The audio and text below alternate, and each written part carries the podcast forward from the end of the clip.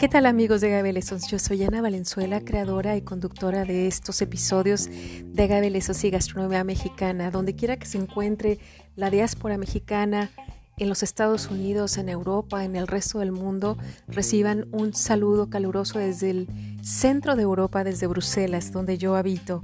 Y desde luego mando todos mis saludos a los paisanos que nos escuchan en México.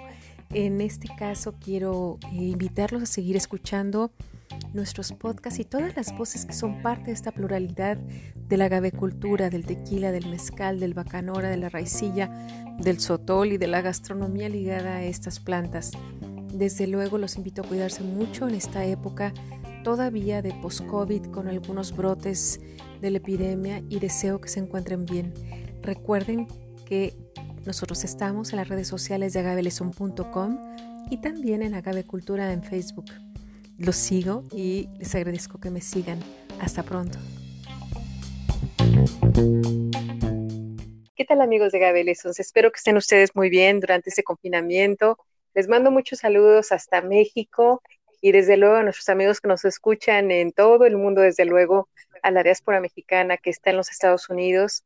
Y bueno, pues llegó el día y la hora de platicar de algo que pues no solamente nos ofende y nos molesta, sino que abona a lo chocante que puede ser la publicidad del tequila, del mezcal, de los destilados mexicanos y bueno, es algo similar en otros alcoholes del mundo, eh, sobre lo sexista, sobre lo que eh, tiene efectos nocivos en la cultura de la violación hacia las mujeres. Y bueno, pues para esto he pedido la ayuda de alguien que conoce de marcas, que conoce propiedad intelectual y que esté en México, desde luego en la gestión de marcas de mezcal, es una profesora y eh, también trabaja en desarrollo rural del estado de Michoacán.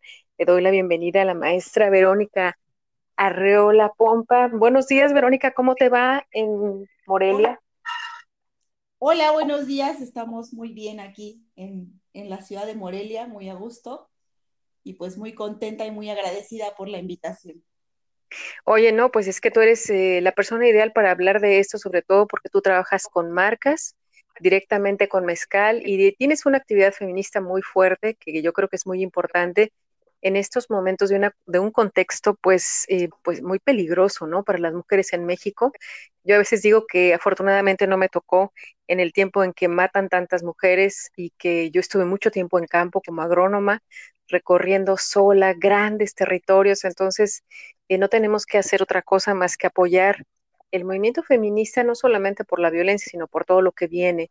Y te agradezco mucho, Verónica. ¿Qué es lo que más nos choca, Verónica? Esa es la pregunta.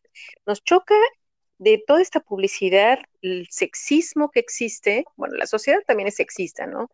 Nos choca, eh, bueno, la cultura de la violación, todo esto, o nos, nos choca más lo estereotipado. ¿Qué opinas tú? Híjole.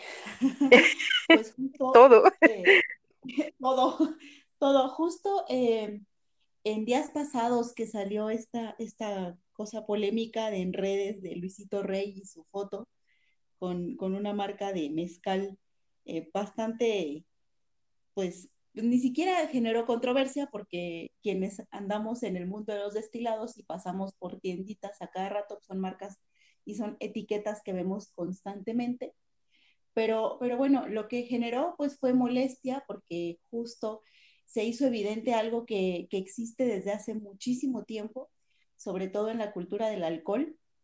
Y pues creo que, que, se, que se junta todo, molesta todo, molesta el sexismo, molesta el machismo al que invita también el alcohol, molestan estas etiquetas y una cultura que está permanente en el alcohol, que es la cultura de la violación.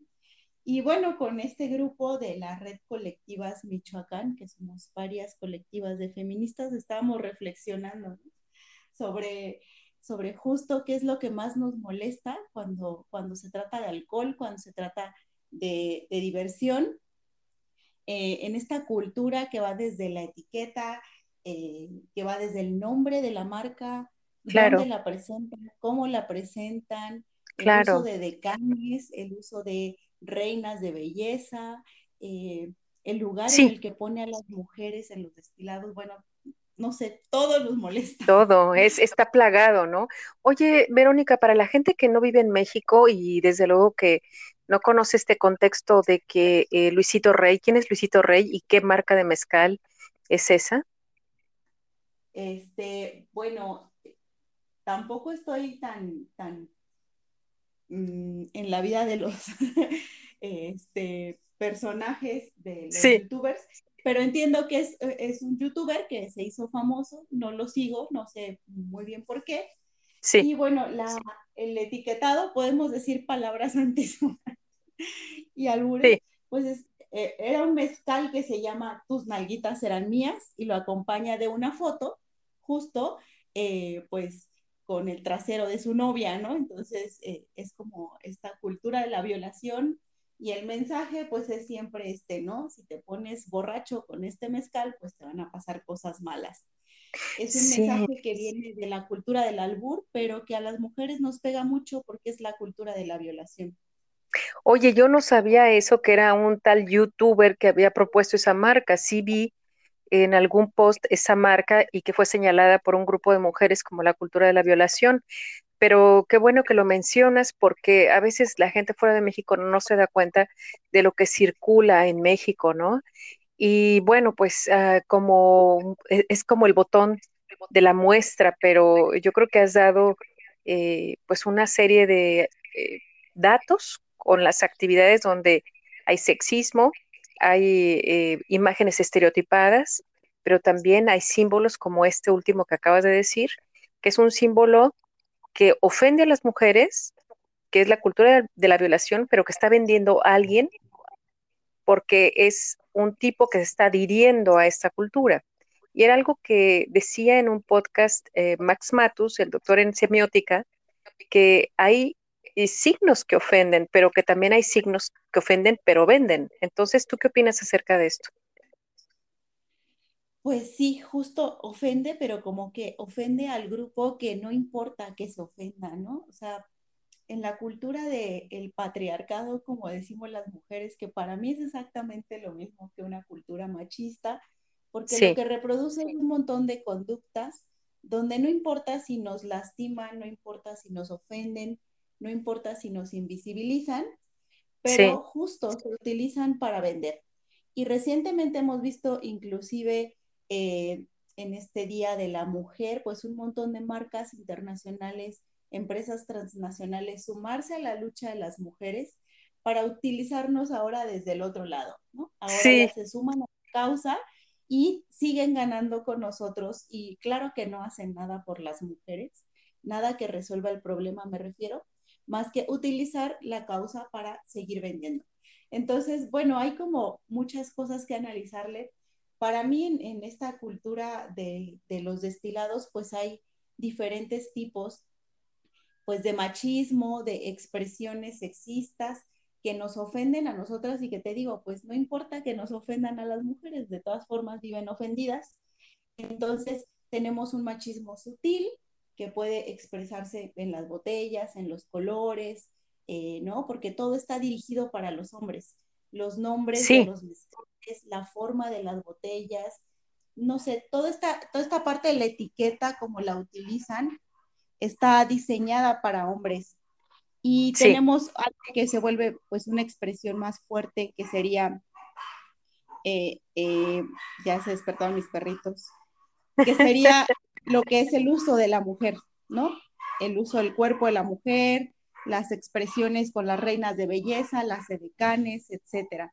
Entonces sí se vuelve difícil y la cosa es eso, que nos siguen invisibilizando y entramos a un mercado donde pues somos una parte objeto y otra parte un consumidor invisible, un consumidor que no existe. Oye, eh, me da esto que dices tú a pie a dos comentarios. Uno, a que esto de comprar, porque yo soy parte de un grupo que bebe estos destilados y que piensa como yo, o que lo influyo a que piense como yo, que es estas nalguitas serán mías, así decía la etiqueta, eh, la cultura de la violación, pues me hace pensar mucho en esto que encontró la investigadora eh, Rita Segato, la argentina, cuando estudió en las cárceles de eh, Sao Paulo a los eh, violadores y veía ella que en realidad mm, su eh, objetivo de los violadores no era tanto hacer mal a las mujeres, sino castigarlas, pero era porque es parte del sistema patriarcal, ¿no? Es formar parte de este sistema, de estos hombres que tienen que castigar, poner el orden a las mujeres. Y en este caso, en el caso de la violación, también vimos como eh, fenómenos como la manada en España, que también eh, genera este eh, poder de grupo, este, este simbolismo de yo hago esto para pertenecer a este grupo, yo someto a las mujeres porque así puedo pertenecer al grupo del patriarcado, ¿no? Entonces, se me hace más que peligroso esto que parece como una pequeña mofa, como una cosa graciosa, que son generalmente así las bromas eh, como las que comienzan con la violencia y que, bueno, no vemos hasta dónde llegan, ¿no? Sí, por supuesto. Y, y bueno, el problema es como dices, ¿no? Que en esta onda de pertenecer, que se vuelve algo gracioso, que en México pues es como esta cultura del albur, ¿no? Donde se está ofendiendo, pero mientras haya gracia, pues todos nos reímos la cosa es que las mujeres nunca nos reímos porque siempre somos las más afectadas desde eh, pues el uso de la palabra, siempre hay una agresión constante.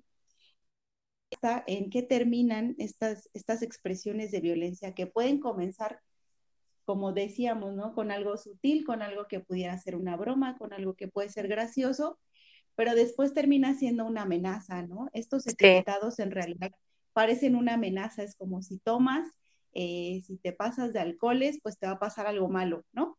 Sí. Eh, vas a terminar en, unas condiciones malas y estas condiciones malas, pues es toda una cultura de la violación, ¿no? Y entonces es también como una especie de advertencia a lo que se llama el sexo débil, para que no se deje llevar pues por la cultura de la diversión o la cultura pues, eh, pues del, del, gusto por, por los alcoholes, porque ahí hay un castigo, si, si tomas de más, ahí hay un castigo, si estás presente, ¿no? Porque también esta, esta misma cultura se reproduce en bares.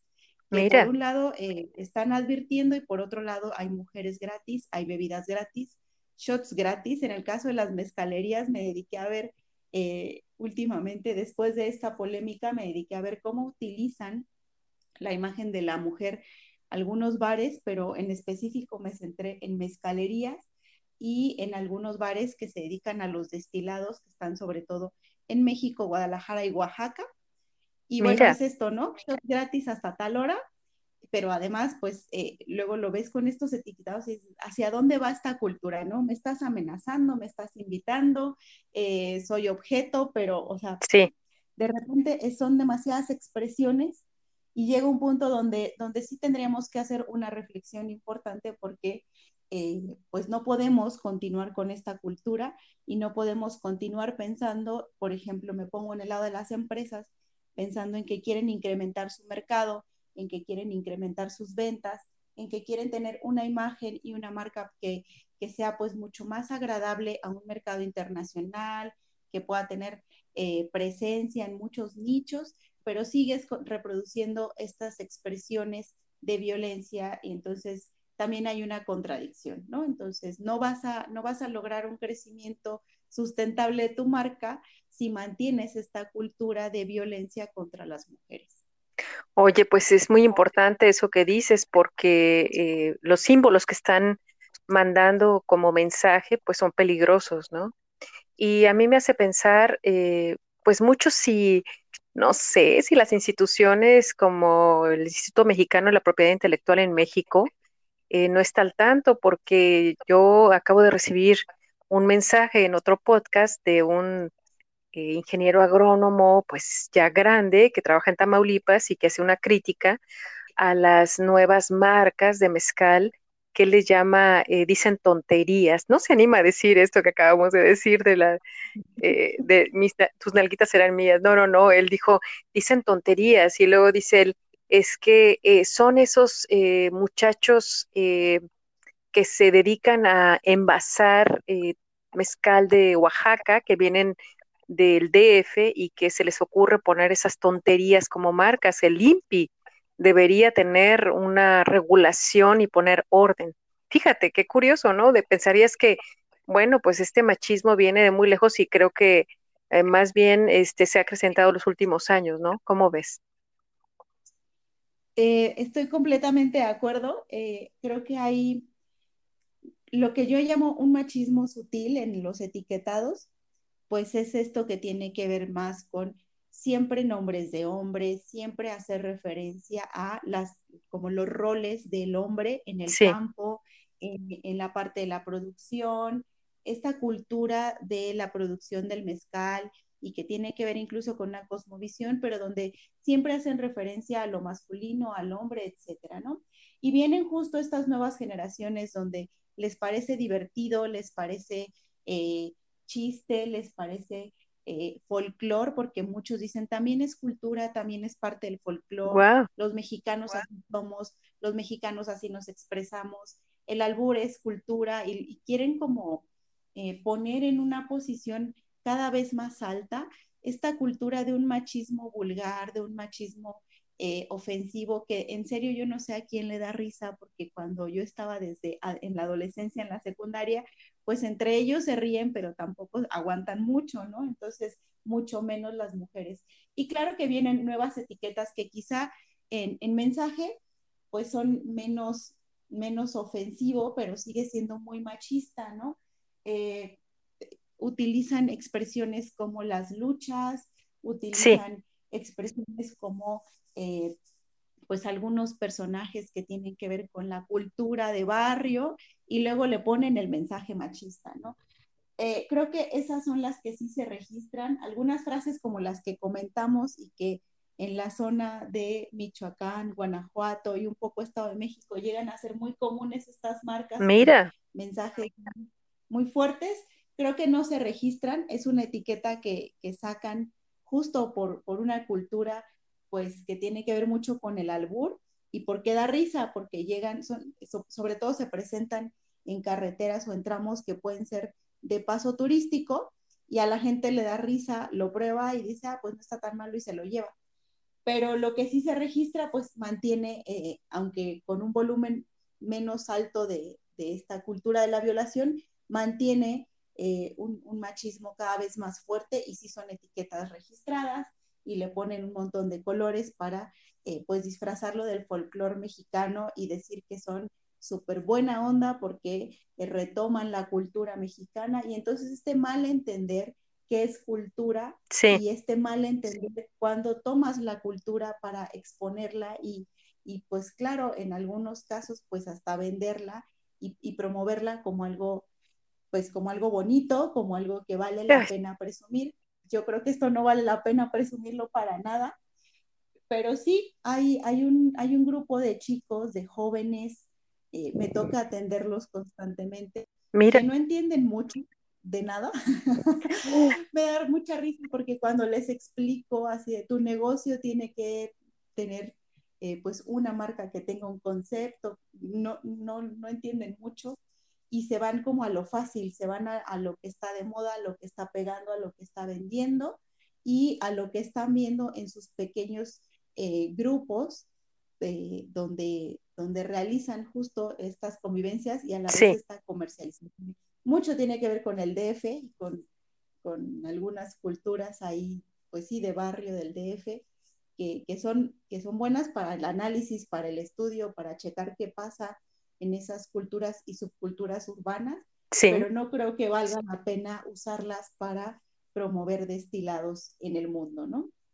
Oye, qué interesante esto que dices. Y bueno, para los que estamos fuera de México, que no sabemos cómo están las estadísticas de feminicidios y de violencia, eh, desde luego sí sabemos que después de la, del confinamiento hemos tenido un incremento enorme de consumo de alcohol y violencia lo que se esperaba, pero también eh, de feminicidios, eh, de llamadas de, sobre violencia, pero también eh, un punto muy álgido es el Estado de México, ¿no es así?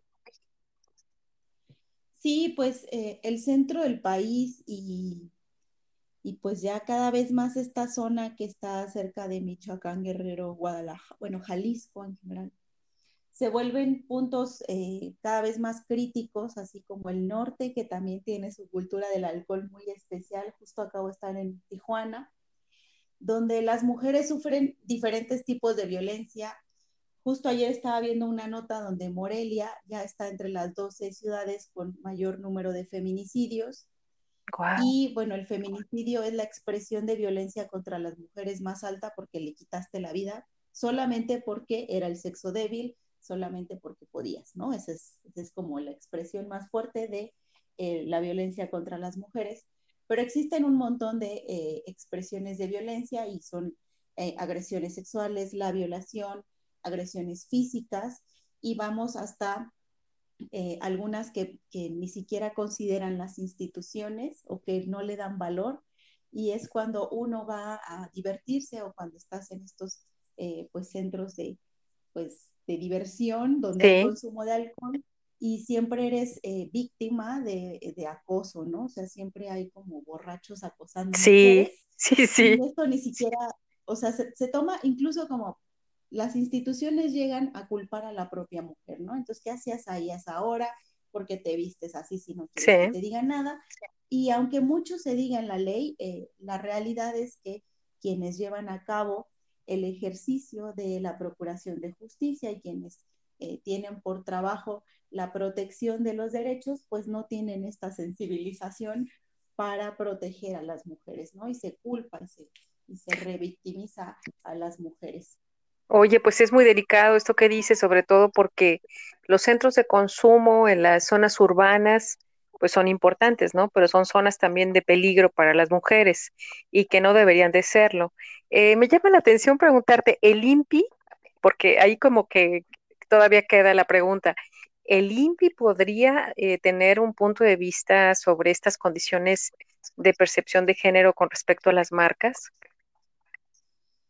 Pues yo creo que debería. Ah, debería. Pero no se atreve. debería, pero no se atreve.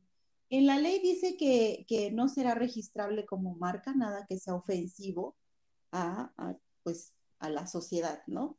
Entonces, pero nadie define qué es lo ofensivo.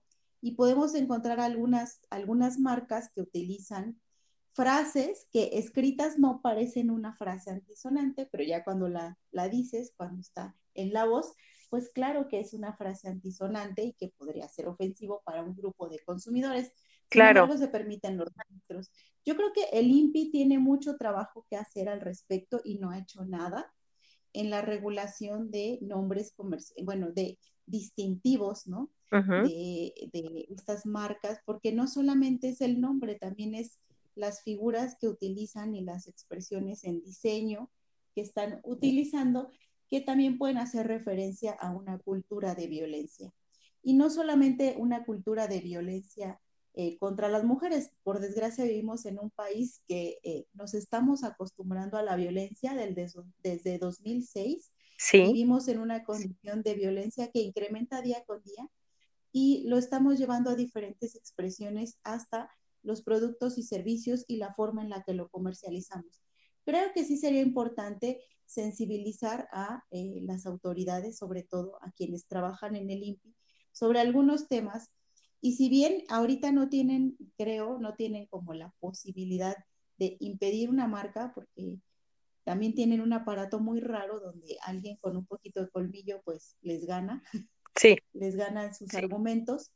Eh, creo que en la medida que ellos mismos se suman a una causa, pueden mejorar la forma en la que las empresas se presentan ante el mercado, ¿no? La forma en la que las empresas del giro que sean y en especial de lo que tiene que ver con la clase 33, que son bebidas alcohólicas, eh, pues se expresan a los consumidores y quieren vender o quieren hacerse presentes para incrementar sus ventas. Pero sí, nos falta mucho trabajo, también nos falta mucho trabajo en instituciones como en la que laboro, que es la Secretaría de Desarrollo Económico, sí. donde si bien en algún momento tuvimos un distintivo, que era un modelo de equidad de género que promovió las mujeres y que estaba avalado incluso por eh, instituciones internacionales como ONU Mujeres, el Banco Interamericano para el Desarrollo, etc. Mira. Otras fuentes de financiamiento, pues hoy día se abandonó, ¿no? Existe una ley que nadie sabe. Pues alguien se le ocurrió que era buena idea abandonar el modelo. Uy. Y abandonar el financiamiento y hoy en día ya está, eliminaron el modelo, o sea, ya ni siquiera existe, nadie le dio seguimiento, eh, al final de cuentas era un sistema de mejora continua pensado en los recursos humanos y pensado en el servicio al cliente, que tenía un enfoque de equidad de género y de eliminar la violencia contra las mujeres. Para mí fue una perspectiva muy, muy buena para las instituciones, sobre todo, porque nos dedicamos a dar un servicio que justo tiene que, no solamente tengo que yo dar un servicio que esté eh, pensado en, promover la equidad y en generar igualdad entre hombres y mujeres, sino también tiene que trascender a quién se lo doy para que ellos también reproduzcan esta cultura que, que es de equidad y de igualdad, de respeto, de eliminación de la violencia contra las mujeres.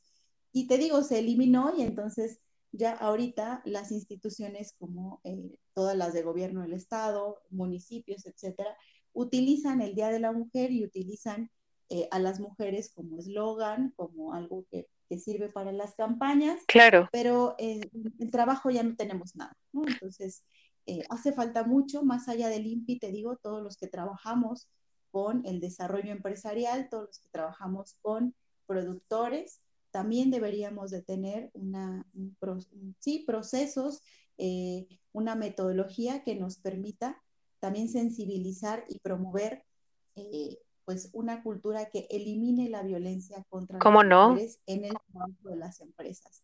Oye, pues ahí están los mensajes, ¿eh? sensibilización para el INPI y para todas las eh, instituciones de gobierno que están haciendo, eh, bueno, este contacto con sus, con los, eh, con las poblaciones de, de, cualquier tipo, pero en el caso de los destilados de agave, bueno, pues a los consejos, ya que están publicitando todo esto de la cultura líquida, y el orgullo, que es el, relacionado con las denominaciones de, de, origen, que esto nació en un librito por ahí del 2016, eh, bueno, pues yo no sé qué orgullo podría tener que una denominación de origen esté teniendo marcas que son ofensivas y que están abonando a culturas completamente ligadas a la agresión y a la violencia contra las mujeres. Entonces, bueno, aquí va el mensaje. Eh, no sé si tú sepas, eh, Verónica, que eh, en el tiempo de mm, Lázaro Cárdenas en Morelia, Michoacán, hubo un movimiento muy importante de mujeres feministas que iban contra el consumo del alcohol y ellas comenzaron un movimiento que después se conoció a nivel nacional, en donde, eh, bueno, se intentaba que los hombres mexicanos, para que México trascendiera y para que hubiera mejores condiciones para mujeres y hombres, eh, tendrían eh, pues eh, condiciones eh, muy limitantes en el consumo de alcohol. No sé si conoces este movimiento. No, conocí bastantes feministas que trabajaron en ese periodo, pero no recuerdo eh, haber platicado con ninguna que haya estado en ese No, yo creo que ya, ya, ya es solamente historia, pero a mí me llamó mucho la atención porque yo estuve buscando y sucede que ese movimiento partió de Morelia y eran feministas, eh, eran cuatro muy nombradas y sobre todo comenzaron con el tema del alcohol. Entonces, este, no era con mezcal, desde luego en ese tiempo, era con otros, yo creo que eran aguardientes de caña, pero eh, sí, eh, es muy notorio el, pues, el, no, no quiero decir el liderazgo de ese tiempo, pero sí como la iniciativa política, era un, era un movimiento político de esas mujeres. Entonces, siéntete, siéntete ahora sí que orgullosa, más que de la denominación de origen, del movimiento eh, de mujeres de ahí, de tu ciudad, que desde luego ha sido invisibilizado, ¿no? Voy a investigar al respecto y voy a tratar de, de, de retomarlo, de revivirlo. Muy bien. Oye, pues danos un, danos un mensaje de despedida, eh, Verónica, de este podcast sobre lo que nos choca de la eh, publicidad machista en los destilados de agave como mezcal y tequila.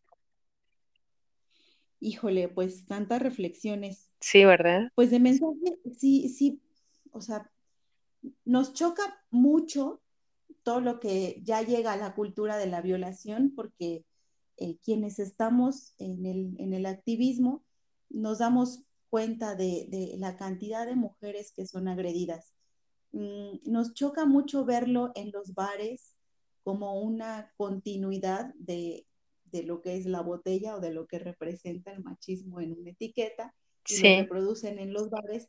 Y nos choca mucho porque eh, son, llegan a ser espacios públicos donde se reproduce eh, o donde, eh, pues sí, se reproduce la violencia y lo peor es que esta violencia termina en el espacio privado, ¿no? O sea, en, en sí, situaciones que llegan a ser del espacio privado y ahí es donde muchas mujeres pierden la vida, muchas mujeres son violadas por familiares o seres cercanos, amigos, eh, bueno, gente con la que conviven constantemente. Y ahí está muy involucrado el consumo del alcohol porque no sé, pero les da valor para, para realizar sus hazañas y porque justo en esta cultura del alcohol pues hay una camaradería para llevar a cabo estas agresiones contra las mujeres. Pero, pero creo que esta es la expresión más, más, más fuerte y con la que primero tendríamos que trabajar. Sin embargo, no es la única. Para mí es importante que eh, pues las autoridades, los productores y las empresas de comercialización consideren estos temas un poco porque estamos tratando de que la sociedad cada vez sea una sociedad mejor, que sea una claro, sociedad pues que, que podamos vivir en mejores condiciones, que claro, tengamos opciones de desarrollo personal, que nadie tenga miedo al estar en la calle y al disfrutar y al consumir, ¿no? O sea, las empresas también deberían de considerar que un consumidor clave, pues sí son las mujeres, eh, y que una mujer que no tiene miedo a consumir, pues va, va a también ser un consumidor leal y también va a ser eh, que incrementen las ventas y que incremente el crecimiento de estas empresas. Entonces, se tiene que ver que estos machismos sutiles también hay que eliminarlos o hay que tratar de erradicarlos, justo para promover un crecimiento pues, pues armonioso en el, en el mercado, en un mercado que permita el disfrute y el consumo de bebidas alcohólicas para hombres y para mujeres en iguales condiciones y pues que promueva la seguridad de las mujeres, ¿no? Entonces, claro, si bien como mujeres y como activistas lo que queremos ya es erradicar eh, toda esta publicidad y toda esta forma de venta que tiene que ver con la cultura de la violación, eh, supongo que lo iremos bajando a también tratar de eliminar estos machismos que pueden ser más sutiles, te decía, Después de esta cultura de la violación, luego está el uso de decanes, ¿cómo el uso no? de reinas de belleza, que también es, es utilizar y cosificar a la mujer para promover tu venta, ¿no? Utilizo estereotipos de belleza para promover las ventas. Y luego está toda esta cultura de, sobre todo en el mezcal, a mí me pasó, no sé a ti, Sí, donde hay mezcal para mujeres y mezcal para hombres, ¿no? sí, Y sí, entonces si tú llegas, pides en Oaxaca, en la ruta del mezcal, que te den una degustación de un mezcal silvestre, te ven como rarito y lo primero que te dicen, mira, este sí es para mujeres, ¿no? Y te dan el suavecito, la crema, el, el que es de frutitas, el licor de frutitas con mezcal. Entonces, hasta allá lo tenemos que bajar, ¿no? Porque las mujeres somos consumidoras y tenemos derecho a participar en iguales condiciones del mercado, pero, pero justo con, deberíamos de hacerlo con la certeza de que lo vamos a hacer seguras de que vamos a estar en ese mercado participando en iguales condiciones, pero en condiciones de seguridad, ¿no? Que se sí. toda Fíjate que esto que dices es muy importante, hasta en las marcas, el consumo, hay todo una, eh, un código sobre, por ejemplo, coctelería. Eh, yo, por ejemplo, También, con mis compañeros de, que estudian también alcoholes, saben perfectamente que a mí me gustan desde luego de las bebidas de México, eh, los de alto eh, contenido de alcohol, pero en el caso de los Scotch whisky, me ubican como que tengo gustos de hombre, el por el solo hecho de buscar eh, Scotch whisky eh, smoky, es decir, ahumado, de, de turba, que a mí me parece fantástico porque es muy raro, pero entonces hasta, eh, hasta ese nivel llegamos que las mujeres no podemos probar o ver eh, eh, productos que tengan que ver con eh, cosas diferentes porque nosotros ya tenemos hasta alcoholes rositas, ¿no? Vestidos con botellas rositas. Y, y bueno, pues ahí les estás dando eh, mucha información a los que producen, a los que envasan, a los que están mandando símbolos y signos sobre eh, pues estas bebidas para las mujeres y yo creo que para aquellos también que hacen la promoción cultural, como lo dicen, con reinas de belleza, eh, con sus rutas de turismo, por favor, no vendan a sus mujeres, no las eh, pongan como objetos sexuales, no las pongan como estereotipos ahí sirviendo. Eh, a mí me causaba eh, muchísima pena, una gran pena, ir a la ANTAD, a la asociación esta de venta de alimentos, de autoservicio se llama, ¿no? Y ver la cantidad de, de canes eh, bueno, desde luego como objetos, ¿no? Sexuales, este, paraditas ahí, es, es deprimente. Eh, bueno, yo no sé si la gente se da cuenta, pero escúchenos, es deprimente. sí, entonces, este, no sé qué opinas. Sí, para, ti, ¿te da lo mismo? Es que sí, ¿no? O sea, también justo acá en, en la Secretaría mandamos a los productores a esas ferias y luego llegan las fotos de estas chicas, eh, pues sí son guapísimas, pero la forma en la que las exponen a mí me genera como bastante tristeza porque no puede ser que pensemos que vamos a hacer negocio y para hacer negocio tenemos que tener a dos, a cuatro chicas en minifalda con tacones del 15 y arregladas como supermodelos, ¿no? Entonces, creo que ese, eh, o sea, ¿qué estamos vendiendo? ¿A, qué estamos invitando? ¿Cuál es el negocio? ¿Cuál es la forma de negocio? No puedo creer que sea necesario eso para sentar a, dos inversionistas, a dos empresarios a platicar sobre negocios, sobre ventas y sobre la comercialización, o sea, no, no me cuadra. No, bueno, tal vez este el marketing está, está mucho más cerca de la psicología, ¿no, Verónica? Y entonces tenemos que hay problemas de una de, pues de una gran complejidad y complejos de inferioridad en estos hombres. Ah, también, también eso seguro, seguro que pasa y habrá que analizarlo ahí ya con, otras metodologías, pero, pero sí, justo tendremos que hacer algo y, pues estamos en el activismo, esta página que también les invito a que visiten. Sí, por favor. Colectivas eh, pues tenemos todo el tiempo ahí publicaciones que tratan de sensibilizar en muchos temas que tienen que ver con las mujeres, porque nuestro activismo es variado, pero sobre todo eh, hay algunas eh, evidencias que hemos dejado ahí de esta cultura de la violación en el alcohol, de, lo que tenemos que tratar de eliminar, de lo que tenemos que tratar de erradicar en, la, en el marketing, en la publicidad y pensando en que sean empresas con un crecimiento, como lo llaman ahora, un crecimiento sustentable, sostenible, no la diferencia, pero sí que, que puedan tener un crecimiento sano y que incluyan a todos los consumidores y las mujeres también somos consumidoras de los mismos alcoholes que los hombres. No necesitamos un mezcal rosita ni un mezcal de 38 grados ni de frutas.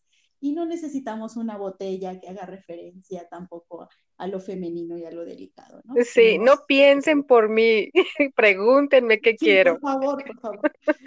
Muy bien. Esos mezcales que ni a mezcal saben, pero bueno, sí es una invitación y pues tendremos que hacer nuestro trabajo desde todas las trincheras posibles, ¿no? Te digo, como en el activismo, en la secretaría, etcétera, eh, pues tendremos que hacer la labor y pues luchar contra, contra estos estereotipos y luchar contra la cultura de la violación. Oye, pues muchísimas gracias, Verónica. Yo espero que esto llegue a buenos oídos, justamente que después de la, eh, del toque del COVID-19, pues eh, venía una onda muy, muy fuerte de, feminismo en México, no se ha parado, también se ha incentivado por precisamente por la violencia y por la disparidad, ¿no? que hay. Este, entonces, no va a caer, yo estoy segura, en oídos sordos. Te agradezco mucho y te felicito todo lo que estás haciendo. Y bueno, pues eh, seguimos aquí trabajando y te espero en el tercer podcast. ¿Qué te parece? Pues claro, yo encantada de participar contigo. Muchísimas gracias por considerarme, por la invitación y yo feliz de estar grabando contigo. Bueno, hasta pronto, Verónica. Buen día, Morelia. Muy bien. Hasta luego. Hasta luego.